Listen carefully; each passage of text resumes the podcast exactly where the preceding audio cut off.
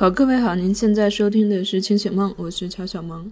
清醒梦》是一档由两个心理动力学咨询师发起的播客，我们希望能够以精神分析的视角理解世界，并且注重当下在地以及人的经验。欢迎你关注公众号“何苦开心”以及另外一个主创方林的公众号“林度”。另外，如果你在考虑寻求心理咨询的帮助的话，也欢迎你关注“何苦开心”发起的新手咨询师黄页开始咨询。在那里，你可以找到包括我和方林在内的可靠低价的咨询师的预约信息。好，先来说一下我们这个节目后面可能发生的一些变化。可能大家也留意到了，就是有一些节目是由我的单口来呈现的。我和方林我们也做了一些商量吧，就是因为有一些话题，我可能更希望以类似于这种。Audio essay 这样的方式去呈现。如果类比的话，我希望或者我非常欣赏的是像李如一老师的《一天世界》《面茶苦茶》，或者像郭宝婷的《不可理论》，以及迟早更新之中任宁有时会做的单口。我非常欣赏他们这样的表达，我认为他们是能够针对一个话题非常有深度的。去提出一个观点，并且对这个观点做扩展。所谓的 audio essay 就是以声音的方式输出一篇论文吧。或者在近期李如一老师做的一个访谈之中，象征提出的用嘴思考。我们尝试了一下，好像这样的方式并不一定适合以对话的方式呈现，或者说。两个人去聊天，并不会增加他的表达，反而会让他的结构上有一些凌乱。但对于我来说，可能因为日常学习、工作、个人分析的缘故，至少目前来看，这样的主题还是比较多的。所以后面可能还是会像之前一样，有一些话题是我用单口的方式进行呈现。那能够通过对谈的方式有更多的表达，这样的题目，我们也会继续以两人对话的形式，包括我们后面可能会开设一些两个人对话的子系列，大家也可以保持关注。另外，我们也会去邀请一些嘉宾，为清醒梦带来更多更加丰富的呈现。好，那今天我们想聊的一个题目叫拒绝乏味。这实际上是我思考了挺长一段时间的一个题目。当然，最开始就乏味这概念，具体应该用哪个词语表达，我也和方林做过一些讨论吧。最开始我想用的是无聊，但是这就有点像英文的 bored 和 boring 一样，可能我更加想。表达的是 boring 的那个概念，但如果我们说无聊的话，中文没有这样一个区分，就非常容易让大家想到我们感觉很无聊。但实际上，我在这里想要谈的乏味并不是这样一个概念，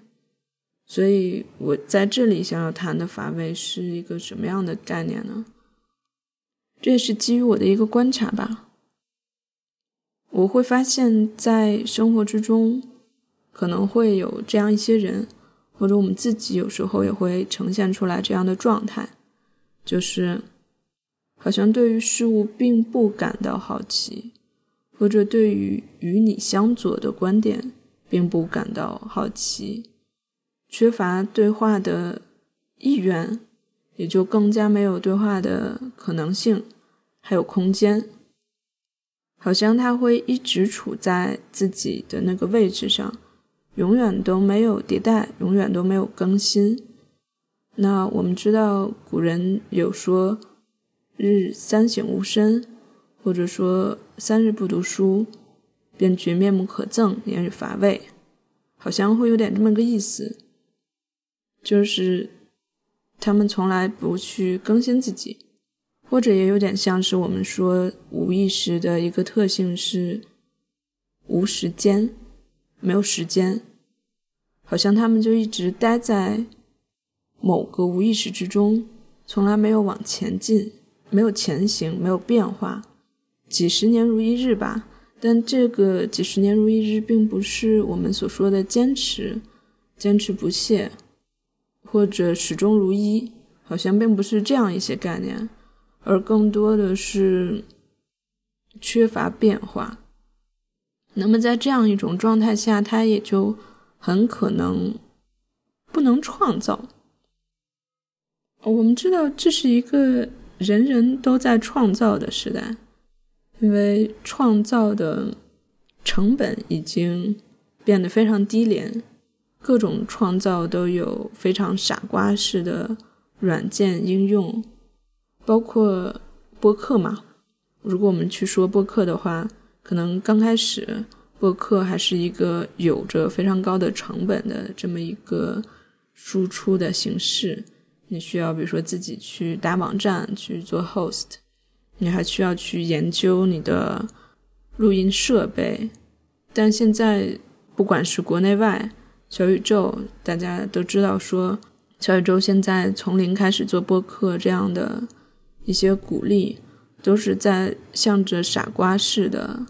这样创作工具去靠拢，但当然不止播客是这样的了，包括视频，可能现在短视频已经成了和发朋友圈类似难度的一件事情了。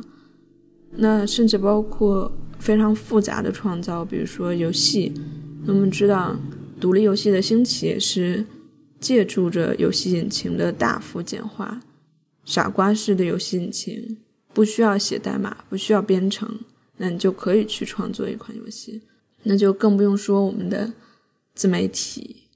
现在好像人人都可以去做自媒体，人人都可以去创造。但是我们通常一个想象或者我们的期待都说，如果工具成本、创造的成本能够大幅的简化的话，那么我们就可以更加专注在内容上。但实际上，我们是不是真的在工具经过简化之后，我们就真的专注在内容上？或者我们去问这么一个问题吧，就是我们是不是真的在创造？我想这都是存疑的。尤其是我们去看到互联网上自媒体有大量同质化的内容，当一个主题它充满了同质化的内容的时候。那我们就可以看到，它其实并非在创造吧。这个我在做那个写给咨询师的自媒体创作指北之中也提过，就是我会观察在心理相关的自媒体内容的时候，我会发现大量非常同质的内容，以至于很多词汇被科普成为了。一种陈词滥调，比如说我们都非常熟悉的原生家庭，比如说回避型人格。那实际上现在同质化的内容也出现在播客之中吧？就是当我们看到播客处于一个井喷式的增长的时候，实际上也带来了大量的同质化的内容，或者我更愿意说，它可能是一种同温层的表达。就还是在我们刚才提到那一期，应该是翻滚吧波浪，象征也提到了现在的一个现象，就是播客开始逐渐的去追逐热点，但是对于热点的发生又是非常同质化的。当然，这有可能并不是说大家在模仿、重复，可能是因为就像我前面所说的，因为是在同温层里面。所以每个人发出来的声音，或者每个人对于这件事情的看法，本身就是一样的、一致的，这是有可能的。但是即使如此，这也说明你内在缺乏更多的独特的思考和价值。那这种独特性，或者这种经过你消化代谢之后分享出来的内容，我想这个可能是创造。真正的含义，或者说在精神分析之中，我们是如何理解创造的？在精神分析之中，我们对于创造的理解可能更像是原初情境，对吧？Primal scene。那最开始它就是一个创造小 baby 的过程。那这是一个非常全新的，你要创造出来这个世界上从来没有过的一个生命。那么乏味的人，或者当我们处在乏味的状态之中，我们内在就非常空。当我们内在非常空的时候，我们也就很难去创造出来真正全新的、原创的、独一无二的东西。所以，乏味可能是没有创造力的。这种没有创造性和我们前面所说的没有好奇，可能也具有一定的相关性。因为当你没有好奇，你不能去摄入外部的东西的时候，那就很难说外部的营养能够进入到你的内部，从而和你的内部发生化学作用，从而诞生出一些新的东西。那当你处在一个没有好奇的状态，你可能就是拒绝外部的任何输入的。或者你只是走马观花的在输入，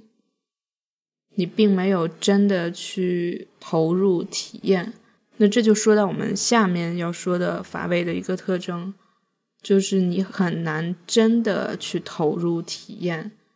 工作也好，生活也罢，关系也好，真正去进入它，去和它融为一体，去感受那种水乳交织的感觉。被它影响，同时也去施加自己的影响，在乏味之中是很难有这样的投入的。那乏味之中的投入，可能就是还是我们所说的刷抖音吧，就是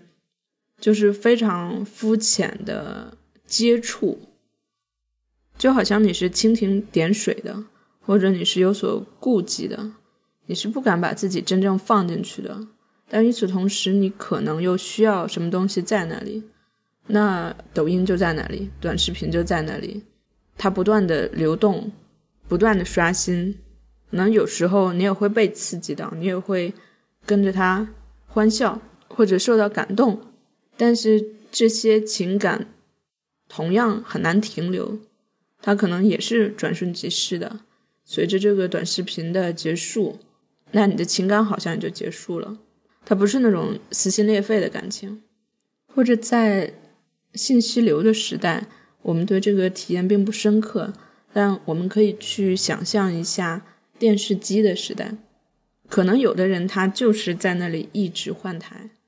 就是他没有办法去真正固定下来欣赏一个节目，他可能能坐在这里换台，一直换一两个小时或者一晚上。之后他就去睡觉了。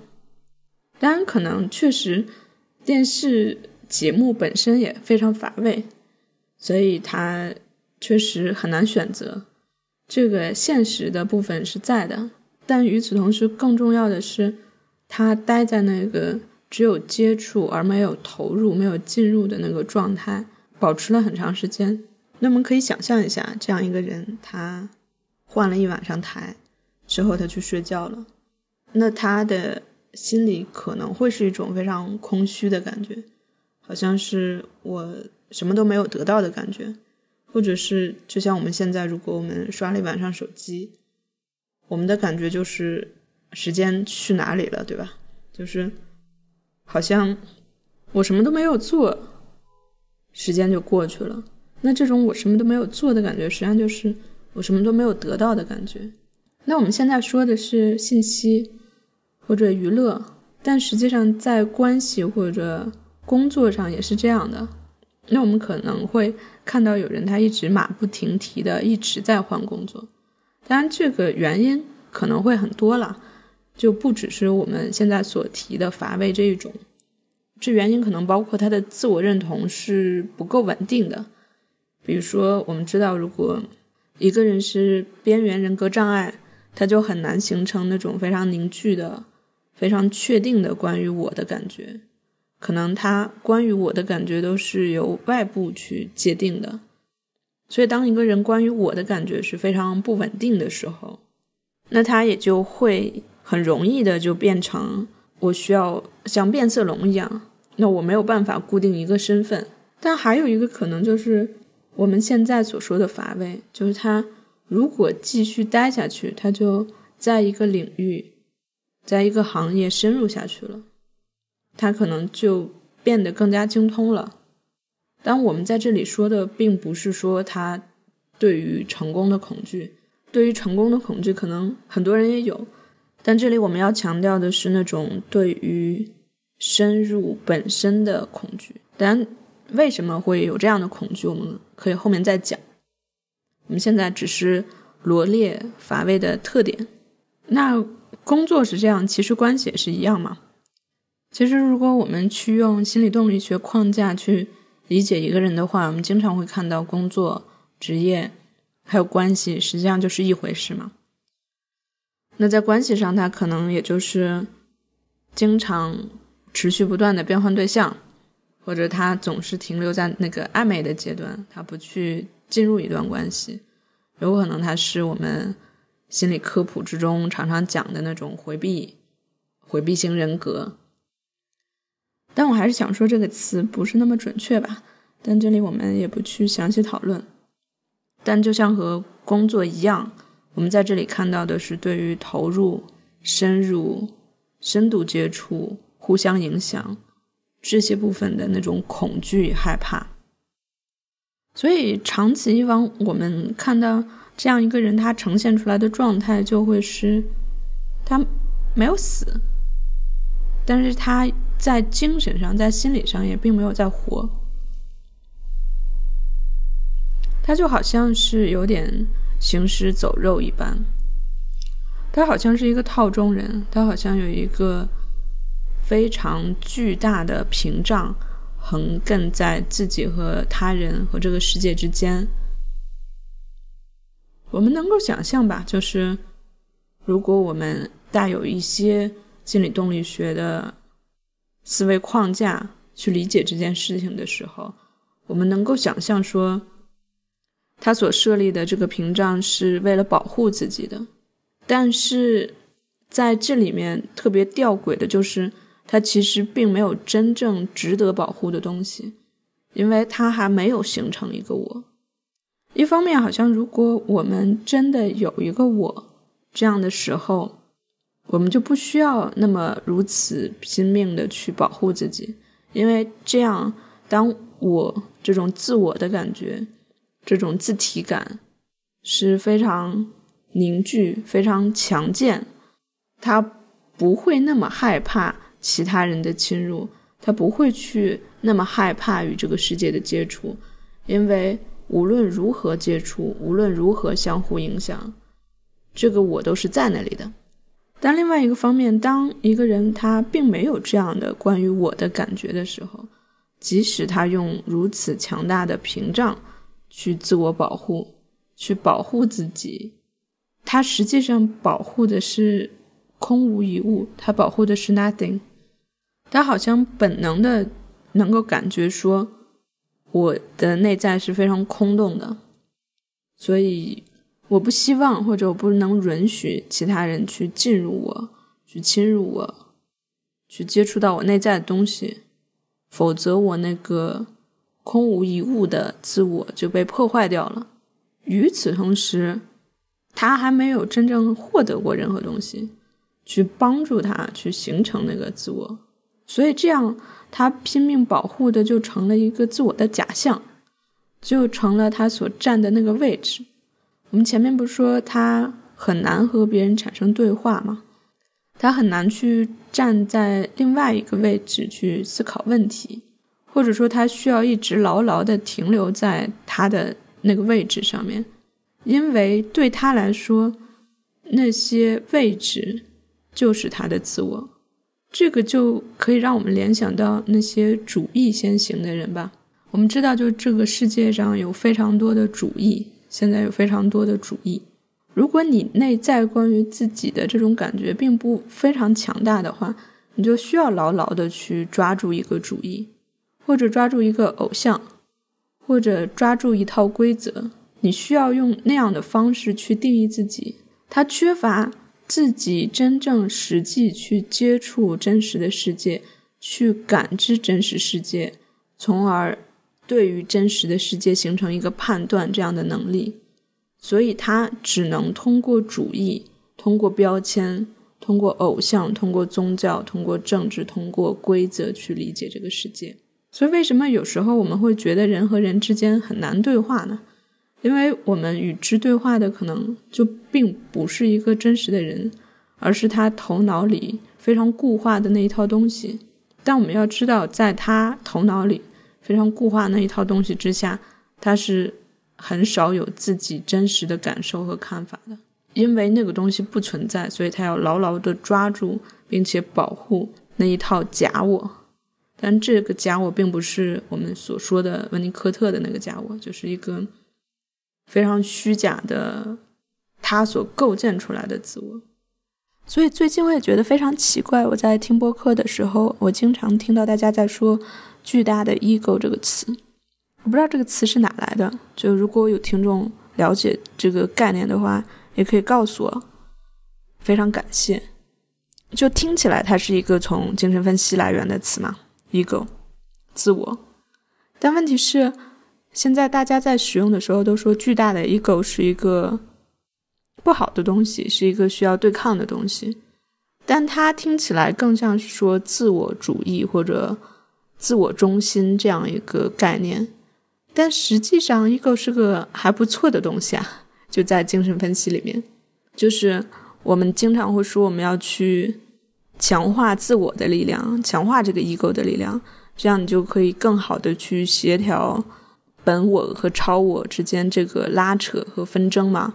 而且，当你的自我的力量更加强大的话，那你就能有更好的现实检验能力，你也会有更好的延迟满足的能力。你的各项的一个基本的心理功能，不管是想象啊、认知啊。这些都是自我的功能啊，所以不知道为什么大家都说我们要去对抗一个巨大的 ego，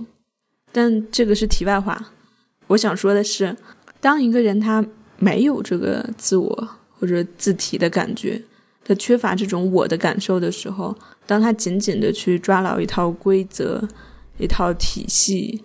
当他非常固化的去理解这些东西的时候，那他显然就会显得非常乏味了。因为我们也知道，说比如说儒家思想，它其实是非常活泼的、非常新鲜的一个东西。但是我们知道，有些儒生他可能就会非常的守旧，把儒家思想非常的固化成一些条条框框。那这样你就会觉得说，这个人是非常乏味、非常没有意思的。那我想，这种乏味本身就和他。缺少那种自我的感觉，缺少那种我能够真实的体验生活这样的能力是有关系的。当然，我们前面大概讲了一下，在这一期里面，我所谓的乏味大概是个什么意思。我们也多多少少涉及了说乏味有可能是怎么形成的。那我会认为说这个乏味其实是有些病理性的。那方林今天不在，但我也可以去讲一下我们之前。关于这一点的一个沟通吧，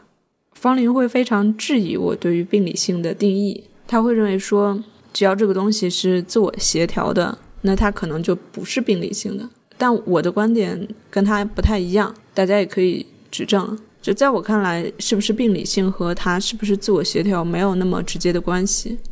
我认为这种乏味有可能是病理性的，是因为它影响了我们所谓去工作、去爱、去玩耍的能力。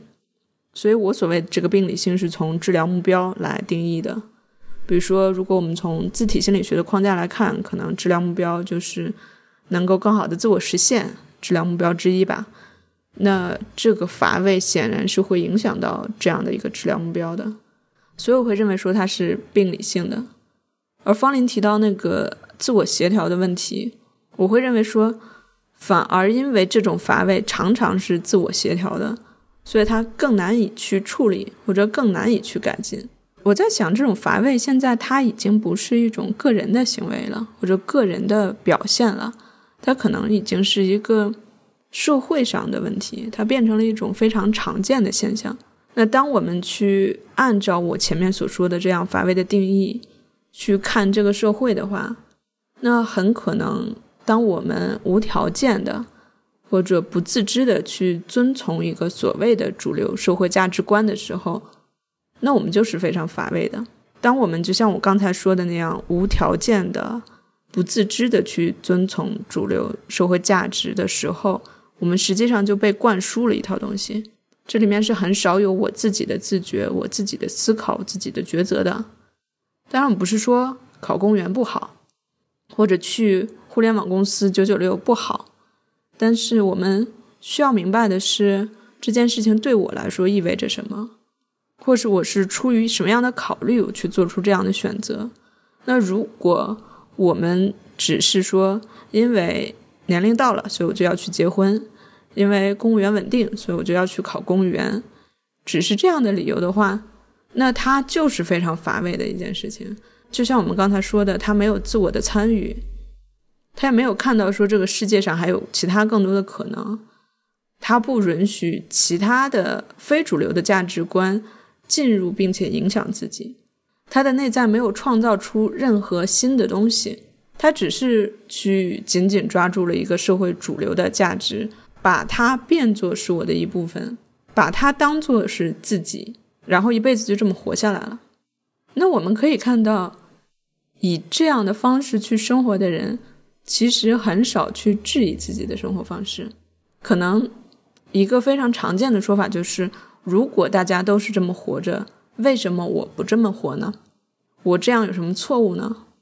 我这样有什么不好呢？这就我前面所说的，这是他非常自我协调的一个部分，他不觉得这个有什么问题，所以我们这一期的题目叫做“拒绝乏味”嘛。但是这种自我协调就使得我们非常难去真正的去拒绝乏味，而且在我看来，这个乏味非常致命的一点是，它可以将一切东西变得乏味化。这个事情怎么理解呢？就是我举一个精神分析培训之中的例子吧。就按理说，精神分析在中国实际上是非常小众的一个领域。虽然我们知道说心理动力学流派是心理咨询在中国比较主要的流派，但实际上心理咨询在中国就比较小众嘛。而且即使心理动力学是一个主要的流派，那很多咨询师他也都是持整合流派的，就他不只是在做心理动力学，他还会整合其他流派。那像我或者一些前辈，或者像我们黄页上的咨询师这样，只是以精神分析流派作为工作方法的人，还是不是那么多。而且，即便大家只是在用精神分析去做工作方法，那也不是说所有人都非常 dedicate to 这件事情的，不是所有人都那么投入在这件事情的。不说所有人都要读一个精神分析学院去当一个候选人，最终成为精神分析师，因为我们知道中国的精神分析师候选人也不过是百十号人嘛，那分析师就更少了。所以精神分析在中国是一件非常小众的事情。那在我们一般的想象之中，我们可能会认为说，如果这是一件非常小众的事情，那么大家就是出于真爱才做这件事的。毕竟，如果你去想精神分析，你要投入很多的金钱、精力、时间，而且你还会遭受巨大痛苦在个人分析里面。所以，你应该是出于真爱在做这件事情的。所以，这应该不是一个乏味的事情。但是，我们如何去把这件事变得非常乏味呢？就是如果你一旦认定说自己要去做这件事，你可能就会发现自己面前摆的是类似于高考。读研读博一样的道路，就是你要一路往下读嘛，就是你最终要读一个精神分析学院，你要做一个候选人，你要成为一个分析师，就这件事就好像大家去理解读研读博一样，不是说你为什么要做，或者你做这件事自己的考虑是什么，而是如果你走这条路，大家就都在做，所以你做就对了。而且，就中国人一般的理解，大家会觉得这件事是 the sooner the better 的，就是越早越好，你早点把学历拿上就 OK 了。但实际上，我们知道说，国外的分析师他们很多都是不能说七老八十吧，但也是年纪很大，五六十岁才去读精神分析学院是非常常见的。他们可能前面是其他职业，或者他们前面也在做心理咨询，但他们并不觉得我一定要拿到分析师的资质，他们没有觉得我必须现在来做这件事情。所以这就是我们去把那一件并不那么乏味的事情乏味化的过程。而我想这种事情实际上是非常多、非常普遍的。比如说像 gap year 吧，可能最早。这个东西本身是去反抗一个主流价值观而存在的。那最早大家是觉得说，我没有想好，我需要多一年，间隔年来想一想，我去自我探索一下，我到底想做什么。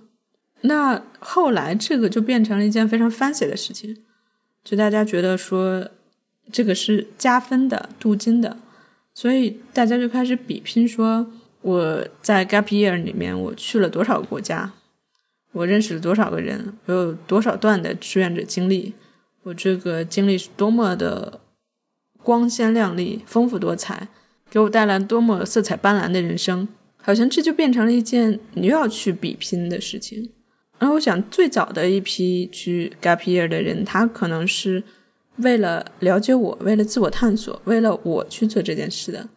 但后面可能有一部分人，他就是。因为这件事是加分的，是 fancy 的，是 popular 的，那我就去做。所以在这里面就又是我没有了嘛？从我要去做这件事情，变成了因为大家都做，所以我才做。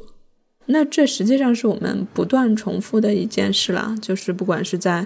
苦苦开心之中，还是说在清醒梦之中，我们都不断的去说。保有我的感觉是非常重要的，所以我们现在可以再去从头梳理一下乏味这件事情是怎么达成的吧。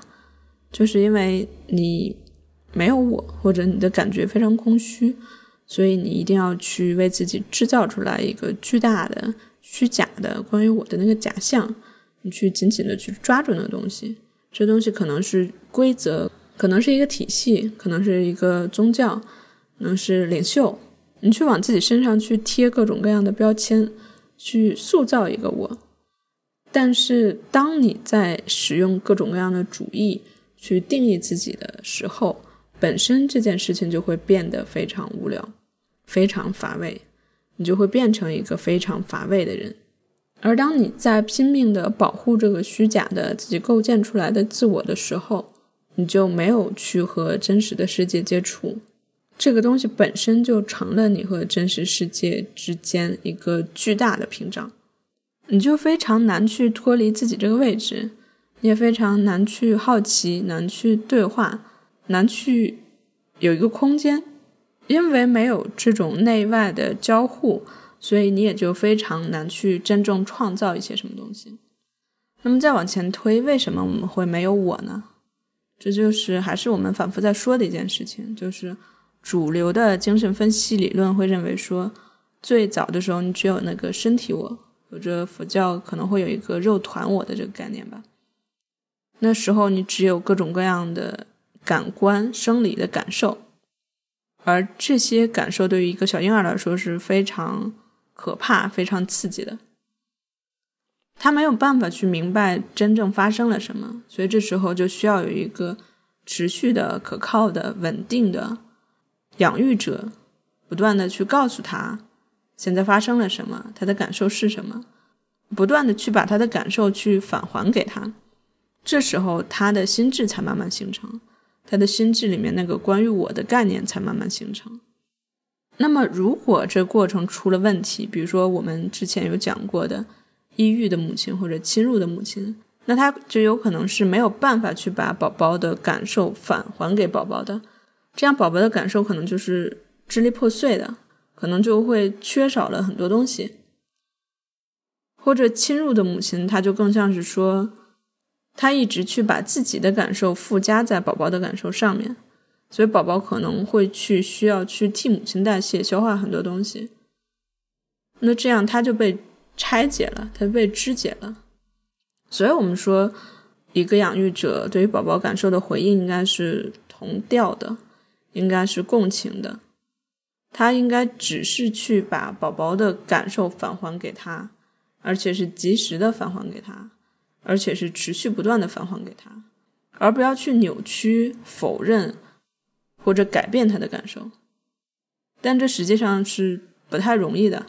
因为如果一个养育者本身没有受过这样的训练的话，他就非常可能在无意识中去否认、扭曲、改变宝宝的感觉。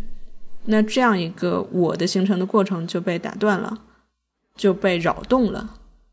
那它就有可能会变成我们刚才所说的没有我的状况，就有可能会衍生出来这种乏味的现象。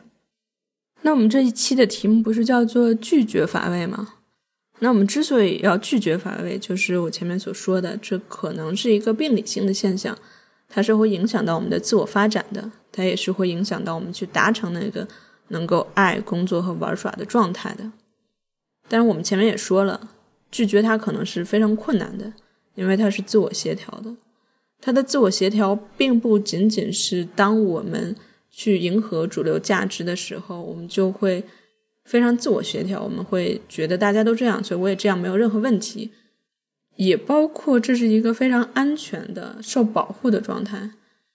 因为当那个你去按照主义条条框框去构建出来的巨大的虚假的自我没有被破坏的时候。你也就无需面对自己非常空虚、脆弱的那个部分，所以它是一个稳态。那稳态就是非常难以去撼动的。所以当我去思考拒绝乏味的时候，我也会有一个卡住的感觉。我也会在想说，我们是要用拒绝乏味，还是说我们要去反抗乏味，或者对抗乏味？因为好像乏味是一个需要你用更多的力量去。与之对抗才能有所改变的状态。但后来我在思考的时候，我还是用了一个清醒梦经常在用的一个方法吧，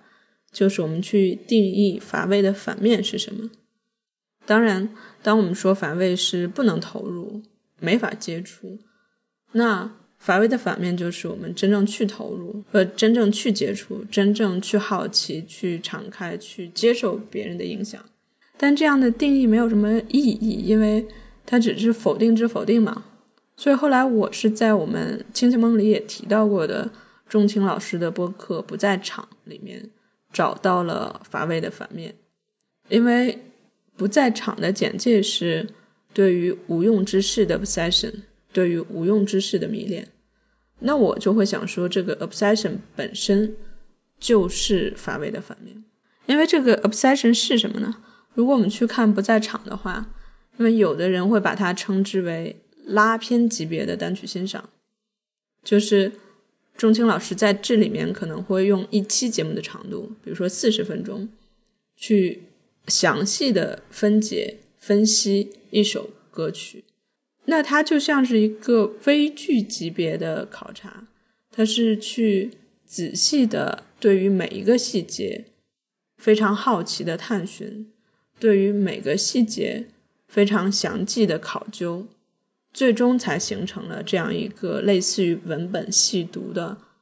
这么一个结果。那这时候，我们再和我们节目刚开始提到的一个意象，就是一个人在电视机前不停的换台这样的意象去做一个对比的话，那你就可以明显的看出这是它的反面嘛。这种文本细读就是不停换台或者不停刷抖音的一个反面，就是我们不断的去把一个事物，在这里是音乐，去无限的放大，去放大到不能再大，我们去和它接触，而且我们是用自己和它接触，我们不是说去用一些主义，比如说有时候我们会用某个主义去理解某个作品。不管是精神分析，或者女性主义，或者呃后现代，当我们去套用这些主义或者理论去理解作品的时候，我们就没有真正在用自己的感受去理解作品了。那我们就又回到了那个戴着一个厚厚的有色眼镜的那个状态，戴着那个屏障的状态，我们就又回到了我们没有真正去用自己跟他接触的状态。那。这种接触是敞开你的所有的感官的，就是佛教所说的色声香味触法吧，就一切感官，把自己的一切感官去打开，去和这个作品去做一个接触。我用我自己我自己的经验，我自己的感受。那这个也就和我们所说的专业非常像。实际上，在一个专业上面的持续探索、持续深入、持续精进，是能够给你带来非常多的成就感、自我认同感，还有自信的。这种专业上的持续探索，就和我们所说的只用嘴去说话是完全不一样的，就和我们所说的知道分子是完全不一样的。那这里所说的专业，它更不太像是我们这种现代学科细分之后的专业，好像每个人都在自己的小 bubble 里面，没有办法去和外界对话，也很难去做一些跨学科的思考、讨论和研究。或者就是李如一老师所谓的与业余主义相对的那种值得批判的专业主义。我们这里面所说的专业，可能更多的是一种一个被用烂的词，就叫匠人精神吧。那在这个所谓的自媒体的时代，我们能看到说非常有趣的创作，除了是那些曾经就是媒体人的人。他们来到自媒体这个领域去创作，他们有很好的选题意识、新闻意识和媒介的素养。除了这些人之外，可能非常有趣创作就是来自于在一个专业上有专精的人。而播客本身也是这么一个非常好的展示的平台。那我们更希望看到就是大家去把自己非常小众的、无用的这种 obsession 去。Post 出来，去去发布出来，去和大家分享。那这样的创作，像仲青老师这样创作，就变成了一个真正的非常个人化的、非常独特的创造。那它就和我们前面所说的，在乏味的状态里面，你是不能创造，截然相反的，完全相反的。这就有点像我们所说的乐评人和音乐人之间的区别。所以，这其实也是清醒梦对于自己的一个要求，就是我们能不能去真正的去创作，而不是处于那种乏味的状态。而乏味的状态，也就有点像是大家都为了政治正确而不敢说话是一样的。但我这一期我经常在说，就是乏味是一个状态，而不是说哪一种人是乏味的，就是。这个时代容易让我们或多或少都变得乏味。我说的乏味，不只是说所谓的小镇做题家，而是当我们去阅读一篇文献，但实际上自己并没有一个立场，并没有在做一个批判性思维，并没有与之进行对话的时候，那我们就非常乏味。或者在一场网络论战之中，我们。觉得有一方是绝对正确的，我们不加思索的就用一个主义去套用现象，而没有去顾及到现实本身是什么的时候，当我们非常政治正确的时候，那我们就是非常乏味的。所以乏味有可能是我们需要花费很多力气去对抗的东西，但是一定程度的，我们又不能真正的去对抗它。这个东西不是说我们可以去对抗的，可能更多的，我们就是要走到乏味的反面，去走到 obsession 里面，去持续的在某一个专业上进行钻研。它可能是你的本职工作，但也有可能是你的业余爱好。它可能是非常小众的，可能 nobody cares，没人在乎。但现在这个时代本身就是。每个人可以在一个小众的领域去持续钻研，而且他能够有同道，能够有同好，能够能够被人看见。虽然在圈子之外并不一定能够被看见，但是总会有人看到你。那我想去创作本身也是非常好的事情。那就像今年大家一再提的，每个人都开始做播客，那每个人都在做播客本身也是一件好事啊，因为这就是。你在试图去创造一些什么？当你去试图创造些什么的时候，当然是在你没有被那些所谓的流量、什么热点、所谓外部的那种东西裹挟的情况下，那你就是在拒绝乏味。当然，如果你要是被那些东西所裹挟，那又变成没有我了吗？或者乃至于你在被你的受众的声音所影响的时候，那又变成了我是不存在的，外部才是存在的。那又回到了我们要去拥抱那个被构建出来的巨大的假我那个位置上面。所以好，今天大概就是这些。我们讲了乏味是什么，它可能是怎么产生的，为什么要拒绝乏味，如何拒绝乏味。那欢迎大家给我们反馈，也欢迎大家把想听的选题告诉我们。你可以发送邮件到何苦开心的全拼 at gmail.com，也可以到公众号何苦开心或者零度留言，也可以在小宇宙上直接给我们评论。欢迎大家去访问我们的网站何苦开心的全拼 .com。那好，今天就到这里，我们下期见。